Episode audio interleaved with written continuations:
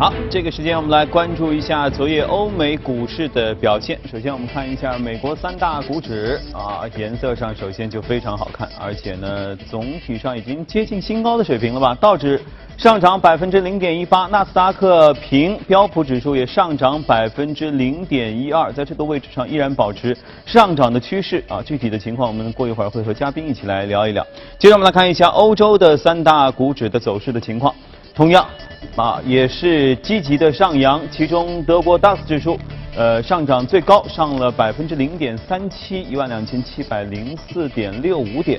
呃，法国 CAC 指数涨了百分之零点二二，英国富时指数也开始走出阴霾，上涨百分之零点一三。我们来连线一下驻欧洲记者王磊，请他来做一下介绍。你好，王磊。好的，主持人，周四欧股市场全线平开后，基本都在边缘徘徊。但午盘受美国税改计划和美国 GDP 数据鼓舞上扬，最终全线收涨，结束一天的交易。德国 DAX 持续一日保持良好涨势，最后收盘报幺二七零四点六五，上涨百分之零点三七。英国富时一百收涨报七三二二点八零，法国 CAC 四零收涨报五二九三点七七，也都获得了百分之零点一一和百分之零点二二的涨幅。其他方面，英国脱欧谈判第四轮结束。欧盟首席谈判员巴尼耶在新闻发布会上表示，英国脱欧谈判有积极的动态，但强调只有看到真实的进展，才能快速进入第二阶段。他认为，英国只遵守2019至2020财年的预算承诺是远远不够的。另外，德国财长舒伊布勒将去职，改任德国联邦议院议长。充满智慧又言辞尖锐的舒伊布勒被认为是德国最受欢迎的政客。他的卸任被视为是帮助默克尔阻隔，避免重新大选之举。目前对谁会继任财长一职猜测多多。虽然不符合默克尔的心思，但二十一岁进入议会、现年三十八岁的自民党领导人克里斯汀·林德纳被认为是最觊觎该职的人。这肯定是自民党在阻隔谈判中的一个重要砝码。主持人，好，谢谢王磊。多说一句哈，我记得我们曾经节目当中特别有一期来说到了德国的市场啊，当时就说德国市场别小看啊，呃，上涨趋势首先上涨的势头很猛，其次是说不定还有很大的上涨空间，完全不输于美股。嗯，照目前这个趋势来看，恐怕。呃，这样的结论还是不会改变。当然，今天我们继续还要说到的是，已经是很高位了，高位开始有点震荡。那接下来趋势是向上还是向下的美国市场？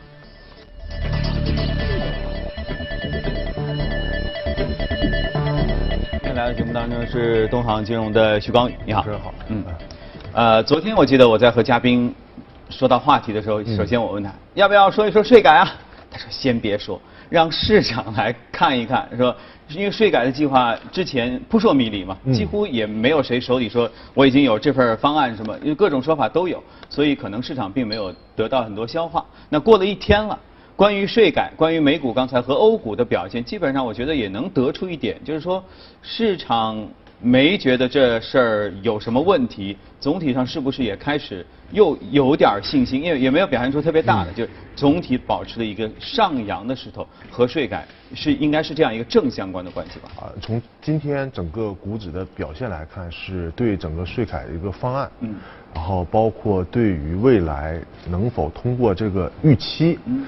相对来说还是比较正面的。从目前，因为税改之前是说要降到百分之十五，那么现在是有一个就是妥协，那么可能市场对于这个预期会更加乐观一些。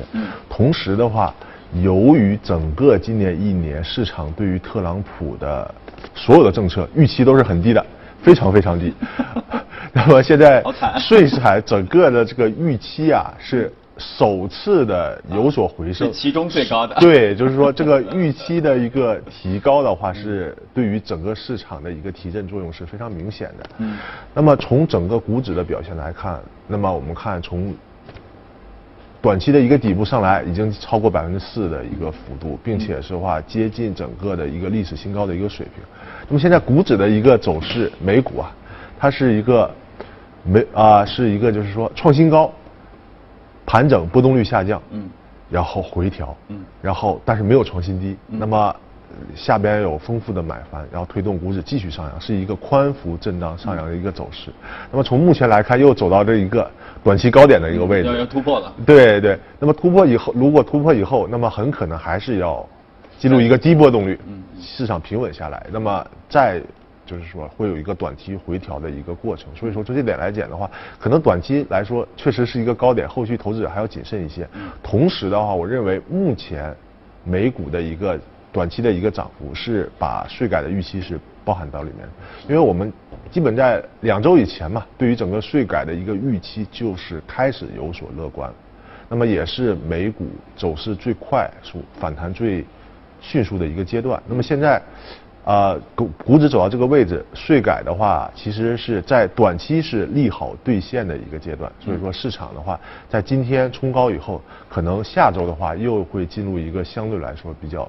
平稳的一个阶段。嗯，呃，有税改的事儿，也有市场的事儿。我们一个个说。我昨天就在想，税改既然方案扑朔迷离，那么假设总统宣布说啊，我们税改第二轮方案出来了，呃，这个呢可能要下降，比如说是他不是说一个数字，比如只是说一个区间，我觉得这里面可能代表着说没谈好，没谈好，所以他只能公布一个模糊的区间。而昨天好的是，他公布了一个很具象的百分之二十的数字。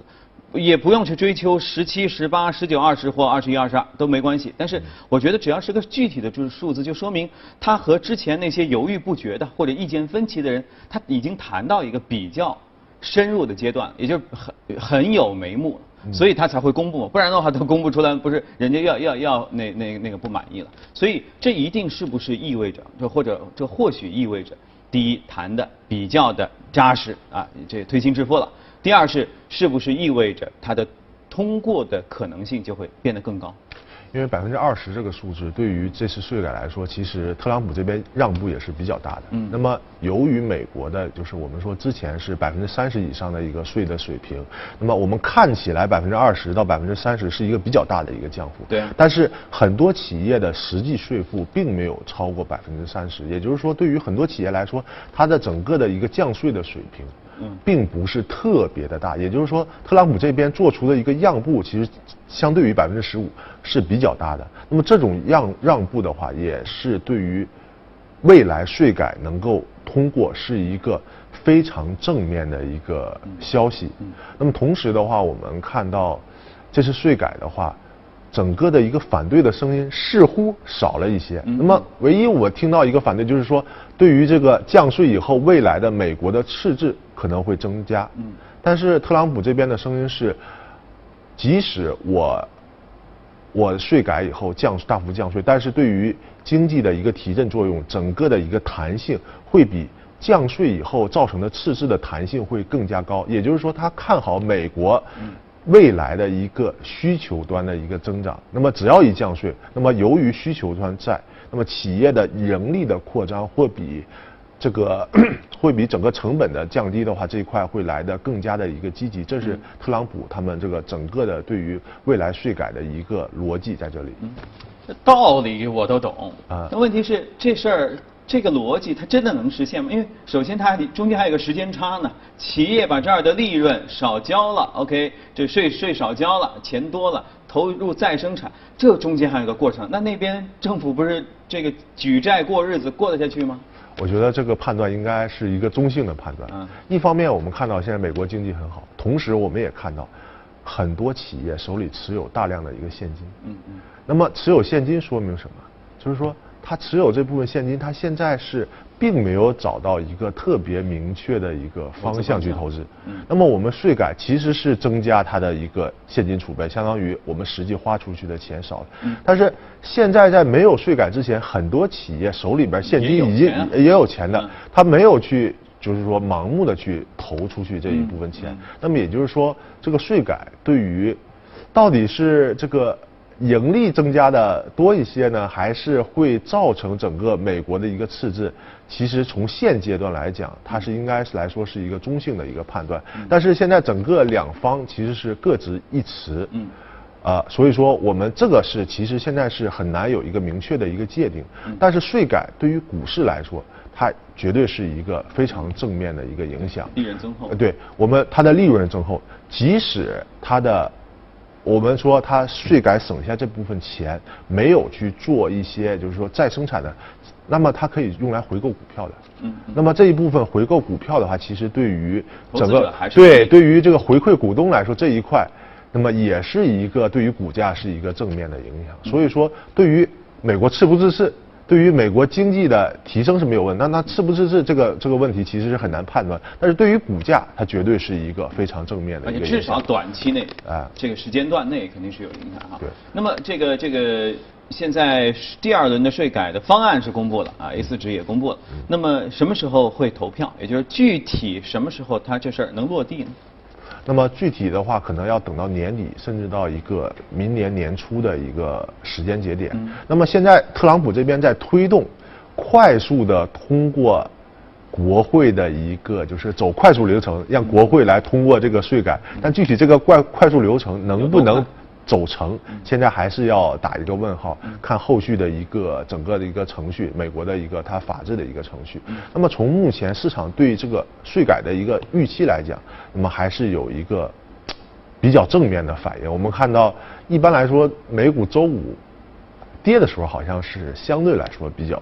比较多一些，因为周四的整个的一些大的一些经济事迹啊，经济都公布了。然后美股的话，周四该涨的也涨过了，该跌的也跌过了。那么美股周五的话，基本上是还是比较平平静。那么跌的时间比较多。那么今天的话，受到税改的一个持续效应的一个影响，那么继续攀向上攀升。所以说整体来说，现在税改市场对它的预期还是相对比较乐观的。那市场呢，反正一个是看它的空间，一个是看它的时间哈。空间上。目前也不太好说，因为毕竟是很高位。嗯，那这个时间上呢，就是不是可以呃等待到，比如说税改是否通过的一个时间节点，比如说十二月份，或者还有没有类似，比如说美联储十二月议息会议了，要不要决定十二月年底加息？会不会是在这样一个过程当中，可能市场会产生有一个什么样的拐点出现？哦，我觉得未来要主要看的还是要看这个十二月份加息这个事情，因为这个事情现在是。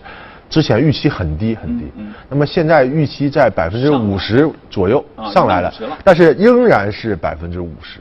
那么这个对市场的影响，它不像之前的加息，基本上是在百分之九十左右确定加息。所以说，这个加息对于市场的影响是非常大的。这个这个加息的影响其实是投资者对于美联储未来的加息政策是一个相对来说更看重通胀。还是更鹰派的一个非常直接的给投资者的一个未来的一个判断，未来的一个预期。那么现在在上升以后，我们看到美元指数是有一个非常强劲的一个攀升。嗯。那么从这点来讲，我个人认为，呃，现在美国在十二月份加息的可能性相对来说还是比较比较大的。这个，因为毕竟现在我们看到公修正的二季度的 GDP。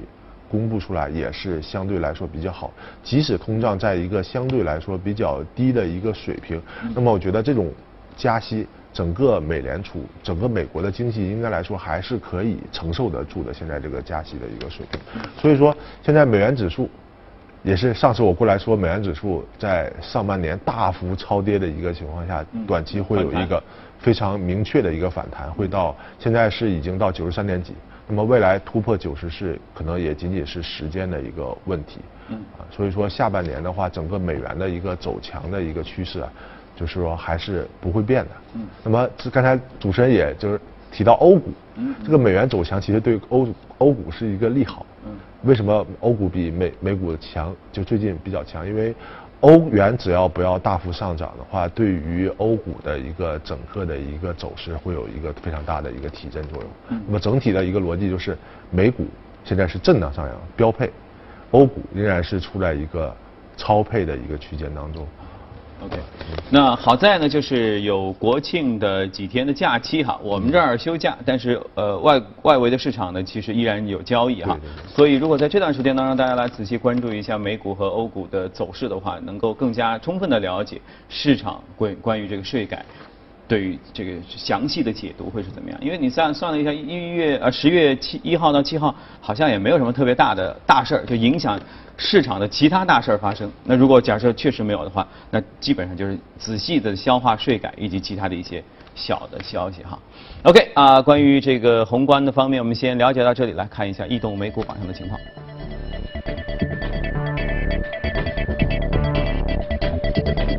看到，在整个行业方面，公共事业、联合企业、金融科技和医疗健康，这些都是涨幅靠前。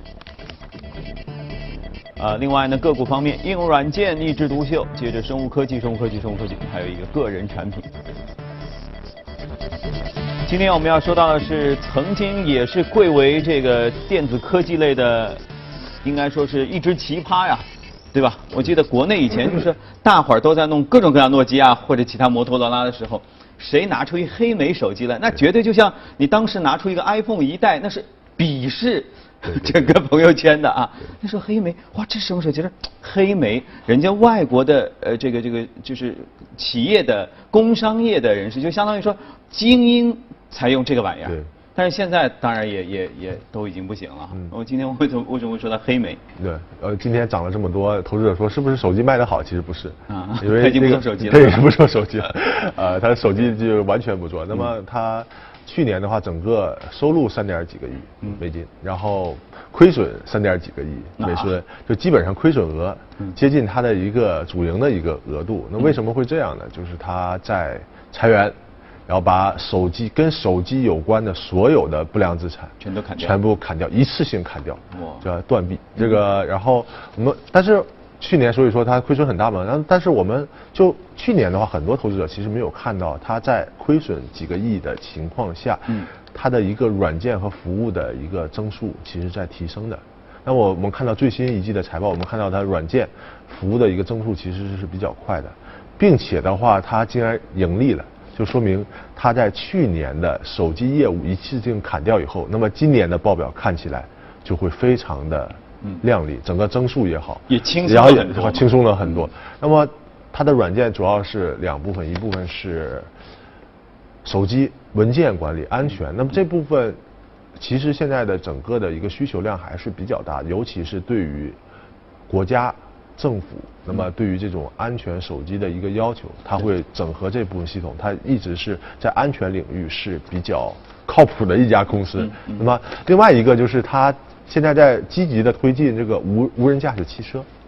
啊啊，无人驾驶汽车，我们知道无人驾驶汽车对于安全性的要求，这个是非常非常大的。如果说这个汽车的系统被侵入，被这个这个黑客侵入以后，那么对于这个对于这个安全性，其实是我们是完全没有办法把握的。所以说，这一直是无人驾驶汽车，包括整个汽车多媒体行业的一个非常困扰，也是投资者非常啊纠结的一个问题。那么也是非常看重的一个问题。那么它在这一块的一个整个的一个呃发展，是现在来说是非常的好的，并且这一块对于它未来业绩的一个预期也是最大的。那么从这一点来看，这家公司，哎，我们感觉它未来的一个前景，包括它的一个整个给投资者的感觉，相对来说会更好，并且我们看到财报里面，它是有一个非常大的增长，就导致它今天有一个很大的一个增幅，飙升了，飙升。那是不是我这样理解，就是它在转型方面似乎比之前另外一个老大哥诺基亚要做得更好一些？虽然大家都裁员，大家都在整合重新业务，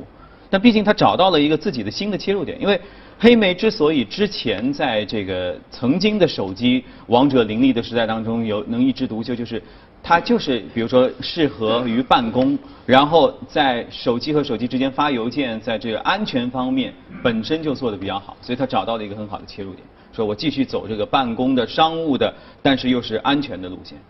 啊，这一点的话，我们看到其实在美股上市的这些科技股公司啊。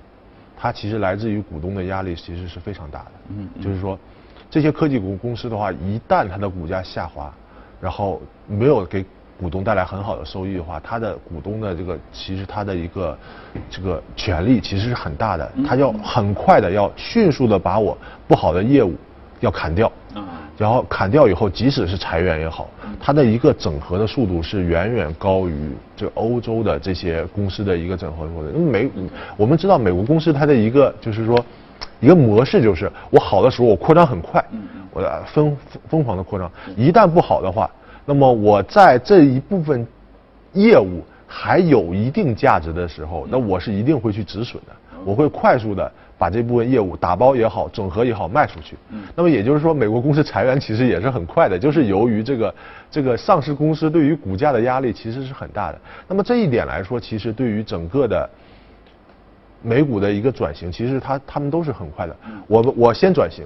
转型不少，我就砍，马上就砍。这是美股在美股上市，尤其是在这个美美国区域内经营的这些公司，它是一个非常大的一个特点。那么其其实我们也看到这两家，像主持人说的，诺基亚一直在这个手机行业，它还在挣扎。是不是换个系统就好一点了？对啊。啊，然后是不是怎样就好一点？他没有看到他这一部分业务的一个趋势，没有把握好机会。那么在黑莓公司是，我一旦看到我这这个这个手机的竞争前景，我看到以后，我会迅速的把它砍掉，我去做别的业务，变成一家全新的一家公司。嗯，就相当于是个软件服务公司。对对对。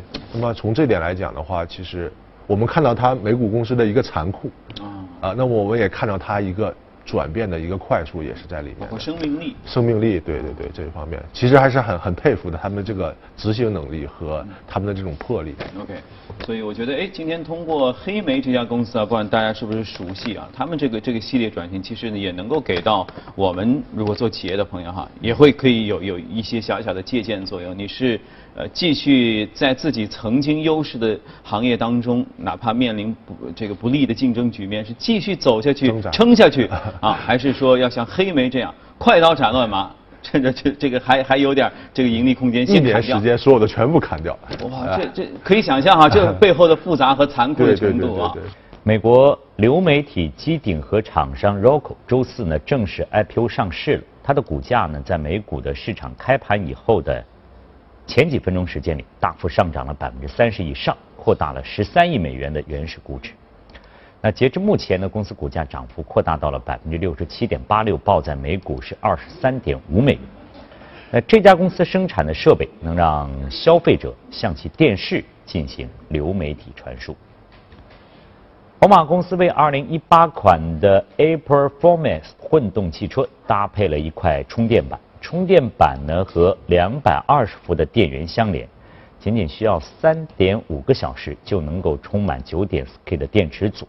驾驶员在车内依照仪表盘的提示操控汽车停在无线的充电板上，在车辆熄火之后，汽车呢便可以和充电板相互的对接进行无线充电。那宝马呢有望在明年年初推出这项无线充电技术，并将这一技术应用在五三零 e E。A Performance 款的混动车型上，那专家认为呢，无线充电系统使得新能源汽车充电摆脱了这个充电插头，同时呢，电源板可以埋入地下，减少磨损，也不会受到恶劣天气的影响。虽然目前呢仍面临关键的技术瓶颈，难以规模性的生产较高等难题，那么但是无线充电的技术前景还是光明的。二零二零年前后呢，这一技术将在新能源汽车上普及。为了应对来自亚马逊越来越严峻的威胁，传统零售巨头沃尔玛也开始在电商领域继续加大投入。在首席执行官马克罗尔的领导之下，沃尔玛已经在过去一段时间完成了多宗的收购案，其中包括呢以三点一亿美元现金收购线上男装品牌波诺波斯。以大约五千一百美元的价格收购了户外服装和商品的在线零售商 Mostro，以及斥资七千万美元买下了美国鞋履电商 Shoebuy 的交易。欧盟监管机构周四表示呢，目前仍然没有足够的证据证明谷歌已经对其违规行为做出了适当的补偿。六月份呢，谷歌因为被指控滥用市场主导地位，引发了不竞呃不正当的竞争。被欧盟委员会罚款二十四亿欧元。谷歌周三宣布了一些让步，将剥离其购物服务部门，并且要求这一新部门在搜索页面的顶部区域的广告位上和竞争对手进行同场竞价。谷歌发言人表示，Google 购物将以平等的条件进行竞争。这些变化将在周四生效，而且仅适用于欧洲。英国首相特蕾莎梅警告波音公司与加拿大飞机制造商庞巴迪的贸易纠纷行为正在破坏波音与英国的商业关系。稍早前呢，在波音公司的投诉之下，美国商务部对庞巴迪的 C 系列喷气机预征收了百分之两百二十的关税。特蕾莎梅表示，在与波音的多个方面都有长期的合作的伙伴关系，而这种纠纷不是呃他们所期望看到的，对双方合作关系有巨大的破坏力，其中呢已经威胁到了北爱尔兰接近四千名员工的工作。好，公司方面的消息呢就是这些，以下呢进入今天的美股放大镜。